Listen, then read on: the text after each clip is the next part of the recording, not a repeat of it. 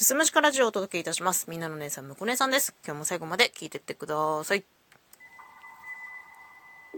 2023年、明けましておめでとうございます。今年も何卒よろしくお願いいたします。ということで、まあ、新年を迎えました。新年一発目の収録になります。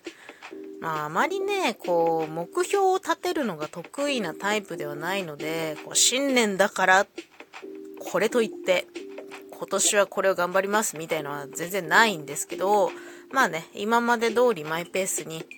自分の興味関心を大切にしながらやっていけたらなぁなんてぼんやり思っているんですけど、今年はね、もうちょっとエンタメを摂取すべきなのではないかと思うことがありました。それはね、大晦日の話なんですけど、大晦日ね、夫の実家でお食事会をしたんですよ。夫の家族と、と、私の家族とっていうことで。で、毎年恒例でやっていて、コロナ禍でここ2年はやれてなかったんだけど、今年久しぶりにちょっと集まりましょうと。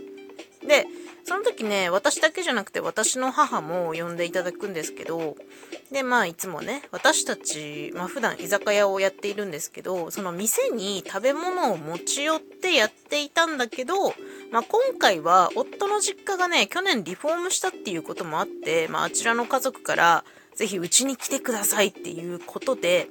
母とね、お邪魔して来たんですよ。でもそれはもう、もう私たちなんて用意するもの何もないのよ。もう全部食事も用意してくれてて、それはもうたくさんのごちそうをね、囲みながらみんなで食べていたんですけど、ちょうどその時、テレビで紅白歌合戦やってて、で、それ見ながらね、談笑をしていたのみんなで。で、お父さんとかはね、いや、知らん人たちだなとかって言ったりしてて。で、私たちも、いや、アイドルとかみんな一緒に見えますよね、なんて返したりしてた中で、唯一私の母だけが、あ、キンプリの〇〇くんだとか、あ、この人ドラマで何々役やってたとか、出てくるそのアーティストとか、その、アーティストだけじゃなくて司会をやってたりとか審査員席に座ってるタレントをちゃんと把握してたんですよ。私の母ね、めちゃくちゃドラマとか映画見る人で、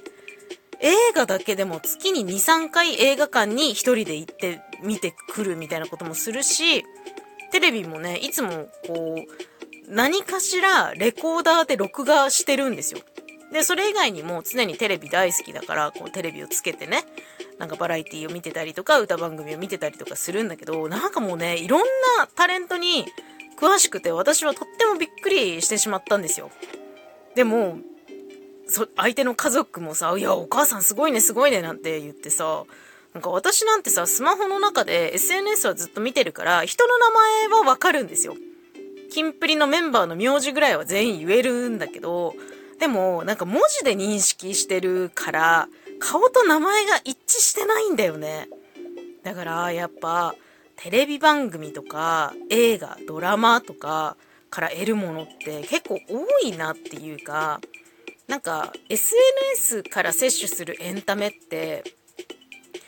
鮮度が低いのかなっていうのはちょっと思ったよね。なんかリアルタイムでこう動いてる、なんか SNS 上で動いてるものって言っても、TikTok だったら全部加工されちゃってたりとかするし、なんかそういうのをテレビからちゃんと見て得るっていうのは大事なことなんじゃないかなって思ったの。ちなみに、まあ、そんな母がね、元日の夜ですよ。大晦日の次の日、元日の夜に、家帰ったらさ、テレビでなんか見てるの。で、見てたのが、その前の晩に録画した、ジャニーズカウントダウンだったんだよね。いや、今年ちょっと録画してみちゃった、うふふなんて言いながら見てて、で、見ながら一緒に、そのジャニーズのね、往年の名曲たちを一緒になんか楽しそうに歌ってんのね。いや、そりゃ詳しくなるなって、もうね、なんか感服してしまいましたね。だから、そんな母を見習ってですね、もうちょっと、こう、鮮度高めの生きたエンタメみたいなものっていうのを、私は見ていく必要があるんじゃないかなって、ちょっともうハッとさせられましたね。まあ SNS は好きで見るんだけど、こう SNS と並行してテレビを見たりとか、映画を見たりとかしてった方がいいのかなって、そういうものを摂取した方がいいなっていうふうに思った新年でした。まあ、どんな一年になるかわかんないんですけれども、リスナーの皆様、そして私も、私の周りの大切な人たちも幸大きい一年になりますようにと祈りながら締めさせていただきたいと思います。最後まで聞いていただいてありがとうございます。また次回もよろしくお願いします。